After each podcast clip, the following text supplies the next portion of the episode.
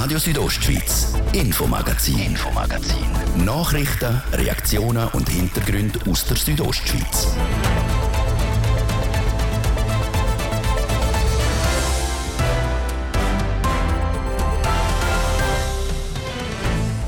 Bundesrätin Simonetta Sommaruga wird auf Ende Jahr von ihrem Amt zurücktreten. Sie hat heute vor den Medien in Bern erklärt, dass sie nach dem Schlaganfall für ihren Mann Schwerpunkt in ihrem Leben anders will setzen die Schweiz erlebt aktuell eine Flüchtlingssituation wie seit Jahrzehnten nicht mehr. Die Asylzentren vom Bund sind voll. Darum werden Flüchtlinge früher auf die Kantone verteilt, auch nach Graubünden.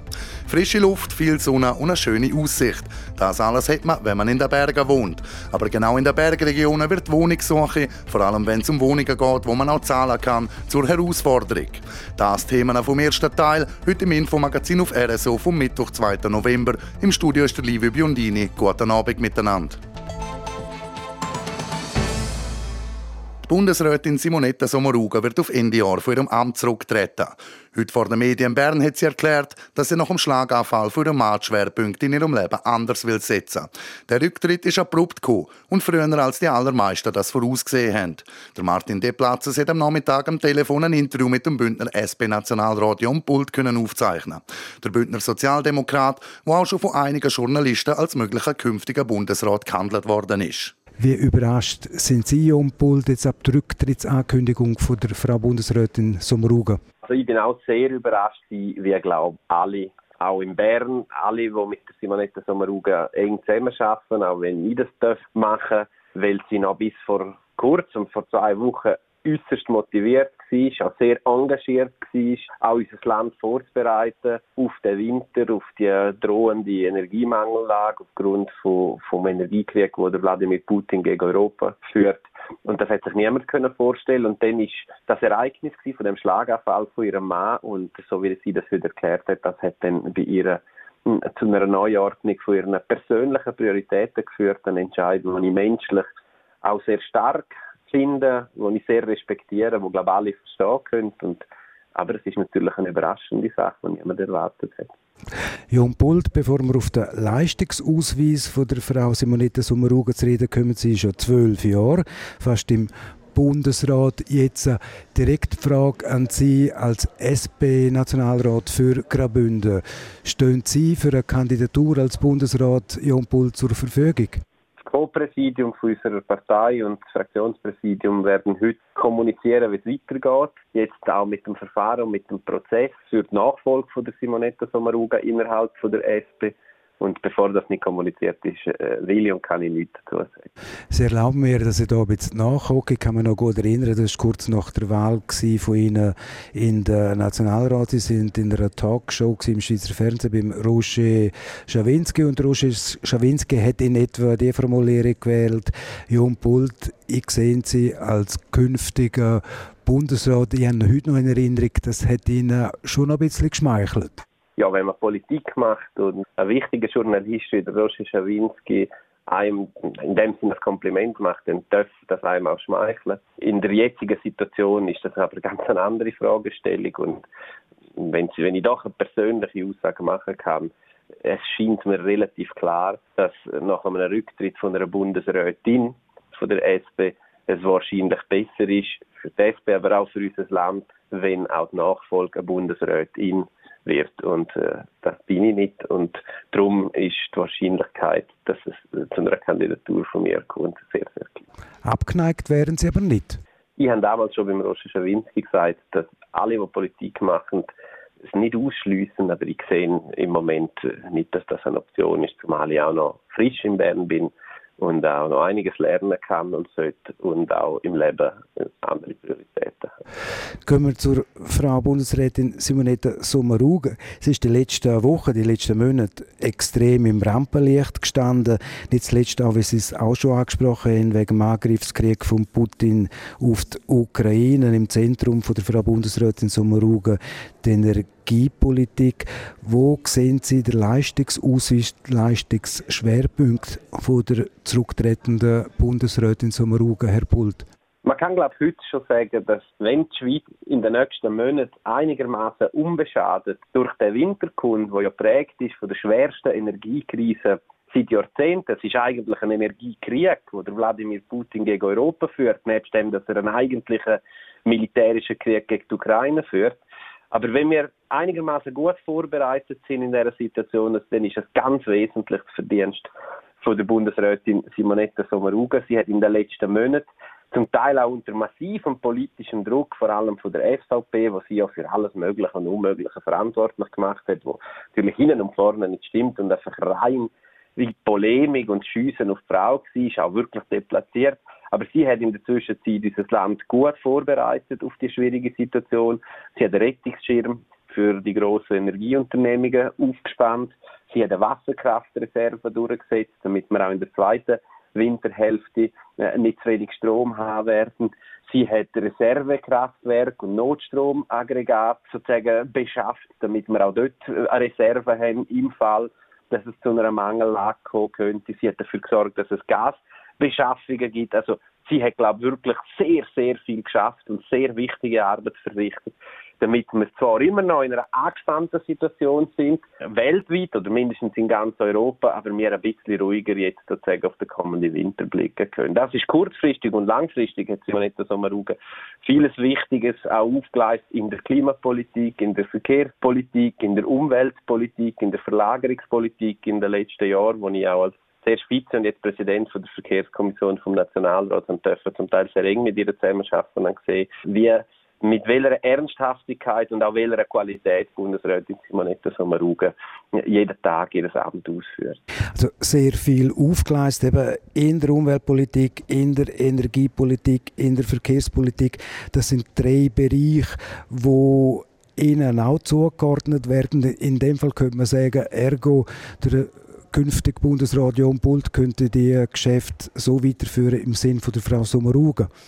Nein, weil man weiß ja, dass nach einer Ersatzwahl in der Bundesrat auch die Departementsverteilung neu gemacht wird. Und es ist nicht unbedingt sehr wahrscheinlich, dass eine neu gewählte Bundesrätin dann auch das gleiche Departement kann übernehmen. Von dem her sind solche Spekulationen äh, nicht sehr sinnvoll. Und wie gesagt, ich glaube, der Fokus steht auf einer Nachfolgerin für eine Bundesrätin und nicht auf einen Nachfolger sagt der Bündner SP-Nationalrat Jan Pult. Das Kandidatenkarussell für die Nachfolge der Bundesrätin Sommaruga, das dürfte ja morgen so richtig Fahrt aufnehmen. Die Schweiz erlebt aktuell eine Flüchtlingssituation wie seit Jahrzehnten nicht mehr. Die Asylzentren vom Bund sind voll. Darum werden Flüchtlinge früher auf die Kantone verteilt, auch nach Graubünden. Seit dem Februar, wo der Putin den Angriffskrieg auf die Ukraine gestartet hat, sind 70.000 Geflüchtete aus der Ukraine in die Schweiz gekommen. Und mit dem Winter rechnet der Bund nochmal mit ein paar Tausend. Dazu kommt, dass auch viele Menschen aus nordafrikanischen Ländern und aus Afghanistan in die Schweiz flüchten. Noch hat der Kanton Graubünden genug Asylplätze, wie der Regierungsrat Peter Peter Bayer im Interview mit dem Martin D. Platzes gesagt hat. Der Kanton kann das handeln. Ich glaube, ja, Kantone sind einfach gefordert, aber sie müssen das handeln. Wir müssen schauen, dass alle Leute das Dach über dem Kopf haben, untergebracht und betreut sind. Und das ist unsere Herausforderung, aber das ist auch unsere Aufgabe und das machen wir. Ein Glücksfall für den Kanton Graubünden in dem Moment, also in Anführungs- und Schlusszeichen, ist das neu eröffnete Erstaufnahmezentrum in Meiersboden. Das hilft ungemein. Ja, das hilft äh, sicher auch ein bisschen, aber äh, das allein würde es nicht ausmachen. Auch wenn wir das nicht hätten, müssen wir Situation äh, handeln können. Äh, Glücksfall ist mehr, dass wir können im Zusammenhang mit der Ukraine Krieg äh, weitere Objekte anmieten und wenn wir jetzt im Moment äh, ein bisschen weniger Leute aus der Ukraine kommen, vielleicht mehr aus anderen Ländern, dann haben wir Unterbringungsmöglichkeiten. Aber in jedem Fall müssen wir einfach dafür sorgen, dass die Leute untergebracht sind. Experten im Migrationswesen die rechnen damit, dass wenn es kalt wird, jetzt im Winter, aufgrund von der Situation in der Ukraine, Kraftwerke, die ausgefallen sind, Wasser, das nicht mehr funktioniert, dass dann wieder Haufen mehr nach Westen kommen, demzufolge auch in die Schweiz und nach Graubünden. Kanton Graubünden ist vorbereitet, wenn eine so neue Welle sollte kommen.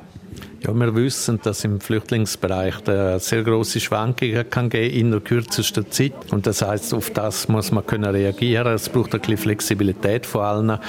Aber wenn das so sein wird und tatsächlich mehr Leute kommen, dann werden wir auch die unterbringen. Improvisieren, es andere Kantone auch machen, zum Beispiel Zeltstädte aufstellen. Das ist kein Thema noch in Graubünden, vor allem aufgrund, wir sind ein Gebirgskanton, fast nicht möglich. Das ist kein Thema und ich glaube, man muss auch ein bisschen schauen, dass man die Leute menschenwürdig unterbringt. Ich glaube, Zelt oder auch Zivilschutzanlagen und so, das sind dann der allerletzte Schritt, den man noch machen kann, wenn es wirklich sehr eng ist. Aber im Moment gelingt es auch mit Objekten, die wir zugemietet haben, die Leute äh, anständig unterzubringen. Die Objekte sind ja eine Sache, dann braucht es aber auch, wie Sie es gerade kennen, um die Leute menschenwürdig können betreuen, braucht es auch entsprechendes Personal beim Kanton. Jetzt sind Zeiten von allgemeinem Arbeitskräftemangel nicht einfach, um die Leute zu finden, die dann die Asylsuchenden entsprechend auch können betreuen können.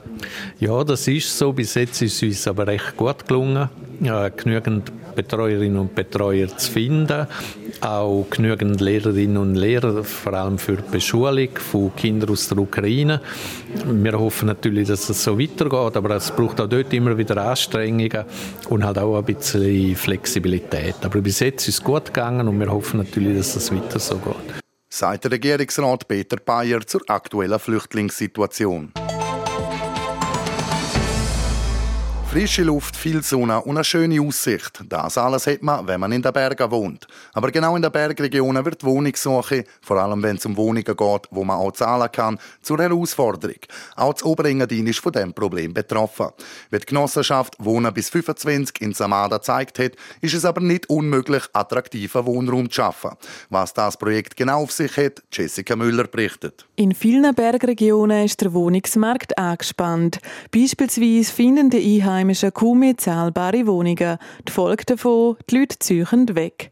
Um dieser Abwanderung entgegenzuwirken, ist in Samada die Genossenschaft Wohnen bis 25 gegründet worden. Das mit dem Gedanken, dass die jungen Berufsleute in der Region bleiben können, wie der Ernst Huber, der Präsident der Genossenschaft, sagt. Es war immer so, dass die einheimischen Wohnungen sehr knapp sind. Das heißt sehr knapp, es hat schon Wohnungen, aber keine zahlbare. Und so haben wir gesehen, dass man eine Anbindung vom Lehrlingshaus, wo die jungen Leute als Lehrling können wohnen und auch betreut werden, dass die nach dieser Lehre keine Wohngelegenheit finden. Dann haben wir neben dem Lehrlingshaus ein Stückchen Land bekommen, der Gemeinde, ein Grundstück und dann das Haus können erstellen ein Haus mit 27 Wohnungen für rund 60 Personen. Weil sich das Grundstück in einer öffentlichen Zone befindet und damit nicht mit einer Ausnutzungsziffer beleidigt war, hat ein grösseres Haus gebaut werden. Auf einer normalen Bauparzelle wären hingegen laut Ernst Huber nur knapp ein Drittel von diesen Wohnungen entstanden. Der Mietzins bewegt sich zwischen 600 und 1600 Franken. Die tiefen Preise sind aber auch der Gemeinde Samada zu verdanken. Wir haben mit der Gemeinde können das Ganze aushandeln, dass wir mehr oder weniger kein Baurechtszins zahlen. Wir sind im Grundstück, haben wir nicht gekauft, wir sind im Baurecht und das ist gratis. Und so funktioniert es. Nur eine Gemeinde oder besser gesagt der Grundstückeigentümer mitmacht, dann kann es funktionieren, dass wir günstige Wohnungen haben. Dazu käme auch, dass die Genossenschaft die Wohnungen zur Kostenmiete abgebe. Das heißt, das, was das Haus kostet, also mit der Abschreibung, der Rückstellungen und dem ganzen Unterhalt, wird durch die Anzahl Wohnungen geteilt und das ergibt der Mietzins. Zusätzlich daran verdienen tut laut Ernst Huber niemand. Da ist nicht irgendwie eine Privatperson oder jemand dahinter, der noch Geld verdient an diesen ganzen Wohnungen. Wir sind das Ganze mit sehr großem Fremdkapital, das heißt Bankhypothek, wenn man das erstellt, auch mit Bundeshilfe, dort haben wir natürlich Zinsen, die müssen wir verzinsen, das Ganze. Sodass natürlich die Zinsen sehr tief sind die letzten Jahre, haben wir auch viel mehr können rückzahlen. Das heißt, so eine Genossenschaft funktioniert normalerweise immer sehr gut. Gebaut wurde das Haus vor acht Jahren und das Projekt hat sich während dieser Zeit bewährt. Wenn mal eine Wohnung frei ist, dann meistens nur während einem Mieterwechsel. Wie der Name der Genossenschaft schon sagt, gibt es nämlich gewisse Regeln. Weil Wohnen bis 25 heisst, die Leute können wohnen zwischen 18 und 25 zum 25. Geburtstag müssen sie ausziehen. Ist nicht unbedingt ein schönes Geburtstagsgeschenk, aber für die, die nach einer Wohnung suchen, wieder eine Wohnung finden, haben die Chance, mit einer Wohnung überkommen zu sein, nachher alle Wohnungen be beleidigt. Schließlich wissen wir ja beim Einziehen schon, dass man spätestens mit 25 wieder ausziehen müsse. Doch nicht nur die jungen Leute sind von dem Problem betroffen. Auch für ältere Personen, speziell für die Alleinstehenden, könnte die Wohnungssuche schwierig werden. Darum hat Ernst Huber ein weiteres Projekt in Planung. Das heißt Wohnen ab 60. Dafür suche er aber schon seit Jahren nach einem passenden Bauland. Ob Bauland oder eine bestehende Wohnung etwas Zahlbares zu finden, ist nicht einfach. Das nicht nur in Samada, sondern auch in vielen anderen Berggebieten.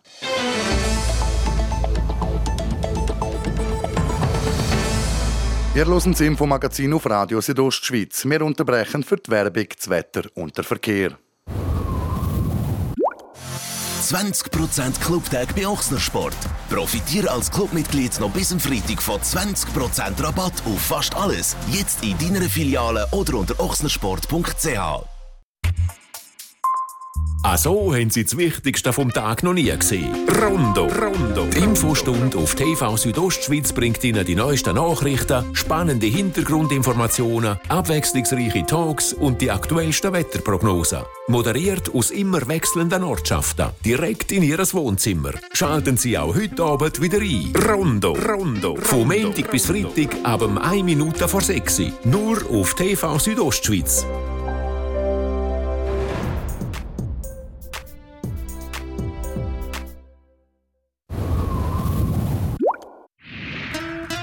Wetter, präsentiert vom Mineralbad Bon Engadina in Schkuhl. Erholung pur in der traumhaften Unterengadiner Bergwelt. Mineralbad-schkuhl.ch ja, es bleibt den ganzen Abend und auch in der Nacht durch trocken. In der Nacht tut es sogar immer mehr auf am Himmel und es wird klarer. So starten wir morgen am Donnerstag dann recht freundlich in den neuen Tag. Im Verlauf des Mittags nehmen die Wolken aber schon wieder mehr zu. Am Nachmittag setzt dann auch wieder Regen ein. Temperaturen die erreichen morgen maximal 11 Grad in Bergün, bis zu 18 Grad gibt es in Langquart und maximal 9 Grad in Arosa. Verkehr präsentiert von der Züst AG in Chur. Ihre Fachmann für Dienstleistungen im Bereich Elektrowerkzeug. züstag.ch ja, ein bisschen Geduld müsst ihr haben, wenn ihr in der Stadt Chur unterwegs sind. Dort stockt es nämlich wegen dem Feierabendverkehr und auch zwischen Silvaplana und Sils stockt es in beide Richtungen. Das wegen Bauarbeiten. Habt also Geduld und kommen gut und vor allem sicher an eurem Ziel an. Verkehr. Wir begleiten euch weiterhin top informiert in der Feierabend mit dem Infomagazin, heute Abend mit dem Livio Biondini. Radio Südostschweiz, Infomagazin, Infomagazin. Nachrichten, Reaktionen und Hintergründe aus der Südostschweiz.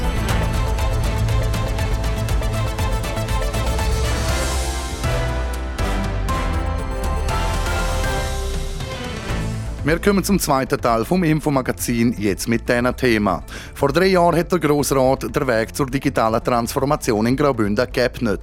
Vor kurzem sind die ersten Gelder aus dem 40 Millionen Topf an vier Projekte bewilligt worden. Und heute haben wir den dritten Teil unserer Wochenserie drin. Gestern ist es, ist es um eine Traurednerin gegangen und mit was für Veränderungen sie zu kämpfen hat. Heute gehen wir auf Flims. Der Friedhof dort hat wegen dem Wandel bei der Bestattung Maßnahmen ergriffen. Vor drei Jahren hat der Grosse Rat den Weg zur digitalen Transformation in Graubünden geebnet. Vor kurzem sind die ersten Gelder aus dem 40 Millionen Topf an vier Projekte bewilligt worden. Der Markus Seifert hat beim Geschäftsführer von GR Digital, Marcel Mayer, nachgefragt, wie das ist, wenn man so viel Geld verteilen darf. Ja, also es ist äh, wirklich schön, dass wir äh, bei Graubünden digital sehen, dass wir ein super innovativer äh, Kanton sind. Also wir sind ja die Anlauf- und Koordinationsstelle zur Förderung von digitaler Transformation. Und wenn wir jetzt schauen, was da für Projekte bei uns reinkommen, das sind jetzt insgesamt 49, äh, muss ich wirklich sagen, dass das sehr, sehr äh, ja, ein cooler Job ist, den ich da machen darf. Jetzt sind es bald drei Jahre seit dem Beschluss vom Grossen Rat. Es sind jetzt vier Projekte, die gefördert werden. Jetzt ehrlich gesagt, das tönt nicht noch wahnsinnig viel. Sind das einfach Startschwierigkeiten gewesen? Oder ist die Einrichtung der Geschäftsstelle und der ganzen Organisation ist das so kompliziert gewesen, dass es so lang gegangen ist? Äh, ja gut, man muss natürlich schon sehen, wir haben jetzt gewisse Aufbauarbeiten gebraucht, wo wir äh, die unterschiedlichen Stellen äh, involviert haben, um einzelne Prozesse bei uns zu definieren. Ähm, das haben wir jetzt glücklicherweise äh, alles können aufgleisen und wir tun jetzt wirklich komplett durchstarten mit der definierten äh, Prozess und wie Sie richtig gesagt haben, sind die vier Projekte jetzt unsere Initialzündung. Aber trotzdem, äh, äh der äh, Vorstand ist äh, achtköpfig, also acht Leute, ein grosser Vorstand, finde ich. Da gibt es einen Fachrat mit 60 Mitgliedern. Ja, auf den ersten Blick habe ich jetzt äh, ein bisschen das Gefühl, das ist so ein struktureller Wasserkopf, der das Ganze ein bisschen träge macht. Also wir haben äh, einen Vorstand, der natürlich äh, die Breite auch abdeckt, die wir im Kanton haben. Das heißt, wir haben dort wirklich äh, aus allen Branchen einen Vertreter in unserem Vorstand, wo auch das Netzwerk garantiert, wo wir bei Graubünden Digital brauchen. Äh, zudem wissen wir natürlich nicht, was für Gesuche bei uns bei Graubünden Digital reinkommen. Äh, das heißt, wir müssen wie ein möglichst breites Fachratnetzwerk haben, damit wir auch die entsprechenden Kompetenzen, sei es das vom Tourismusbereich bis Kunst- und Kulturbereich, äh, auch können aufbauen Und darum ist der Fachrat so breit, aber auch halt äh, der Vorstand entsprechend breit aufgestellt, damit wir die Aufgaben, die uns auferlegt worden sind, auch können umsetzen können. Aber Sie sind so offensichtlich, dass man trotzdem effizient äh, Gesuch beurteilen kann. Es ist sogar effizienter so, weil man dann jedes Gesuch eigentlich spezifisch können sagen okay, wir brauchen jetzt jemanden, der spezifisches Wissen hat und können dann konkret auf die Personen zugehen. Äh, zudem sind wir schneller, weil wir Alternativen haben. Das heißt, wenn zeitliche Verfügbarkeiten von Fachräten vielleicht eben äh, nicht vorhanden sind, können wir auf Alternativen zurückgreifen. Sie haben gesagt, es sind 49 Projekte sind eingereicht worden, vier werden gefördert. Jetzt gibt es eigentlich zwei Möglichkeiten. Entweder sind die eingereichten Ideen nicht wahnsinnig gut gewesen, oder sie sind wahnsinnig streng mit der Beurteilung, was es gefördert wird. Ähm, das sehen wir ein bisschen anders. Also es ist so, dass wir bei Graubünden Digital in der Geschäftsstelle, wir sehen uns als Begleiter äh, von der Gesuchsteller. Das heißt, wir wollen gute Gesuche zu einer Förderung bringen, also nicht äh, verhindern, sondern fördern. Und da gibt es halt zum Teil vielleicht vielleicht äh, Runden, wo wir sagen, okay, in der vorliegenden Form äh, ist ein Gesuch äh, aus unserer Sicht wahrscheinlich noch nicht förderfähig und dann gehen wir wie mit dem Gesuchsteller zusammen und sagen, hey, ihr habt ein super Gesuch bei uns eingereicht, geht doch nochmal zurück, machen gewisse Anpassungen, damit wir schlussendlich auch eine Chance haben, um das zur Förderung zu bringen. Bei den geförderten Projekten sind zwei aus dem Bereich Tourismus, einmal aus dem Bildungsbereich und einmal im Zusammenhang mit der OLWM in Davos. Gibt es einen gemeinsamen Nenner von diesen Projekten, wo die förderungswürdig gemacht hat? Ähm, es ist nicht so wirklich Gemeinsamkeiten zum Suchen. Was ich sagen kann, ist, dass äh, bei uns wirklich bei diesen 49 Projekten, die reingekommen sind, eine relativ große Breite vorhanden ist. Also am meisten, und das haben Sie richtig gesagt, kommen Projekte aus dem Bereich äh, Tourismus äh, und der Vermittlung von digitalen Kompetenzen. Aber wir haben eben auch Gesuche äh, aus ja, als Beispiel Bereich Geoinformation, Kunst und Kultur ähm, und dann aus unterschiedlichen ähm, einzelnen Themen, wie zum Beispiel im ganzen Aus- und Weiterbildungsbereich, wenn ich schon gesagt habe, plus zusätzlich in der ganzen KI-Geschichte zum Beispiel, Blockchain und so weiter und so fort. Das heißt, die Themen, die wir ansprechen, sind divers und auch die einzelnen Projektträger. Und das macht es eben interessant, weil es branchenübergreifend ist. Ich werde mal das Beispiel äh, Herbie rausnehmen. Also das ist die Korrektur-App. Das ist eine Bündner Erfindung und die erleichtert eigentlich äh, Lehrpersonen Korrektur von Arbeitsblättern. Das klingt recht einfach. Die Schüler machen beispielsweise ein Handyfoto vom Arbeitsblatt. Die App wertet dann aus und zeigt fehlerhafte und richtige Lösungen an. Die App ist eigentlich ein Senkrechtstarter. Also die ist schon vorher von anderen Institutionen gefördert worden mit 45.000 Franken und jetzt nochmal maximal 450.000 Franken von Graubünden Digital. Das ist eigentlich sehr viel Geld für ein Projekt Wo, wo eigentlich schon läuft, wo Kooperationen hat mit drei Lehrmittelverlagen, weit über Grenzen der Schweiz hinaus verwendet wird. Ähm, also es wird natürlich nicht so sein, Sie haben es richtig angesprochen, äh, die 450'000, die das Projekt maximal kriegt, die werden wir nicht äh, per sofort auszahlen, sondern die sind an entsprechende Meilensteine gebunden. Äh, und wir werden den Projektträgern entsprechende Auflagen geben, was sie zu diesen Meilensteinen als Weiterentwicklung äh, von äh, ihrem Produkt entsprechend äh, müssen erreicht haben, damit sie dann weitere Fördergelder bekommen. Und da stellen wir damit sicher, dass tatsächlich die Weiterentwicklung zu bestehenden sichergestellt ist ist durch die zusätzlichen Gelder. Aber es ist so viel Geld, das geht weit über eine Starthilfe raus eigentlich. Also müsste man Herbe nicht äh, bald einmal in den freien Markt entlassen können? Ähm, das sind wir gesetzlich äh, gebunden. Das heißt, wir äh, haben ähm, ja, die Vorlage, dass wir maximal fünf Jahre vom Betrieb äh, finanzieren können. Und nach diesen fünf Jahren, das sagen Sie auch richtig, äh, muss dann die ganze Geschichte selbsttragend sein. Der Fördertopf ist immer noch recht gut gefüllt. Die Chancen für Förderung von guten Ideen, die stehen eigentlich gut. Äh, sind Sie zuversichtlich, dass Sie alles Geld verteilen können? Da bin ich sehr zuversichtlich. Äh, wie ich schon gesagt habe, sind wir sehr, sehr innovativ äh, unterwegs. Das heißt eben, wir haben wirklich diverse Projekte, 49 an der Zahl, aus unterschiedlichen Branchen zu unterschiedlichen Themen. Und das lässt mich sehr zuversichtlich sein, dass wir die 40 Millionen zu verteilen können. Zum Schluss noch, eben, Sie haben die Übersicht über die bisher eingereichten Projekte Projekt. Äh, sind Bündner und Bündnerinnen kreativ und innovativ genug oder hätten Sie eigentlich mehr erwartet? Äh, wir sind sehr, sehr innovativ, eben weil es aus jeder Branche entsprechende äh, Gesuche zu unterschiedlichen Themen gibt. Aber natürlich, wenn wir uns da nicht auf diesen Lorbeeren in Anführungs- und Schlusszeichen ausruhen, sondern wir gehen auch raus in die Regionen, zu den unterschiedlichen Branchen, zu den unterschiedlichen Firmen, versuchen zu vernetzen, zu koordinieren, damit noch mehr gute Ideen, noch mehr innovative Ideen entstehen, äh, wo unser Kanton volkswirtschaftlich durch digitale Mittel voranbringen. Für die ersten vier Projekte sind insgesamt fast 1,6 Millionen bewilligt worden. Gut 38 Millionen aus dem Fördertopf warten also auf gute Projekte.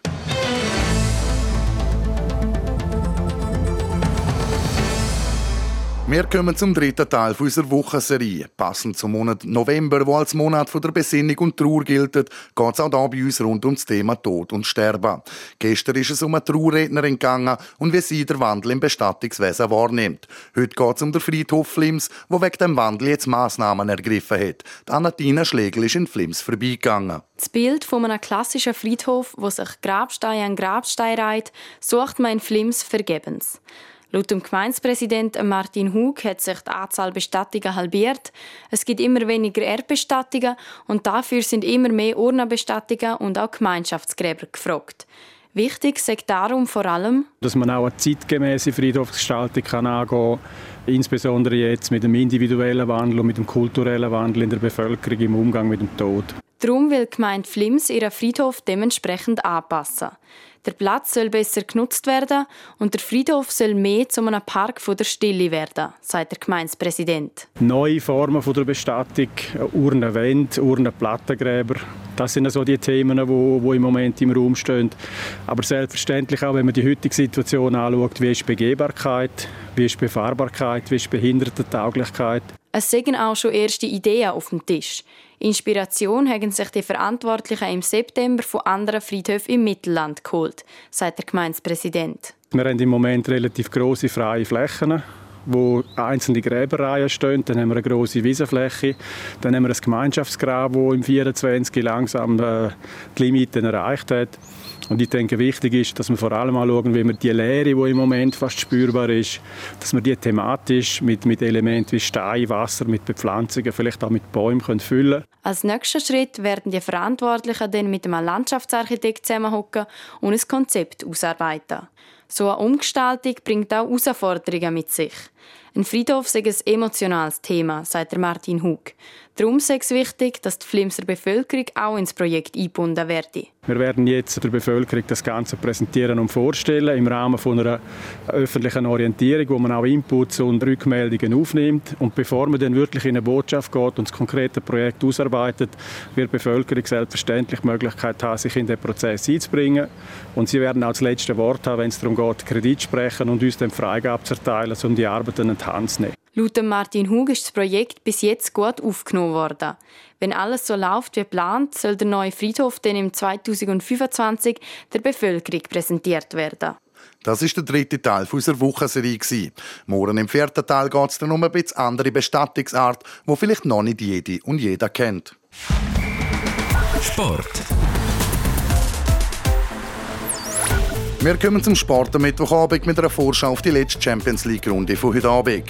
In der Gruppe E ist Chelsea schon sicher als Gruppensieger weiter. Die Blues treffen heute heim auf Dinamo Zagreb. Die Kroaten könnten mit einem Sieg noch auf den dritten Platz springen, sofern Salzburg keinen Punkt holt. Die Österreicher müssen auswärts bei AC Milan dran. Mailand steht auf dem zweiten Platz und wäre mit einem Punkt schon sicher in der K.O.-Phase.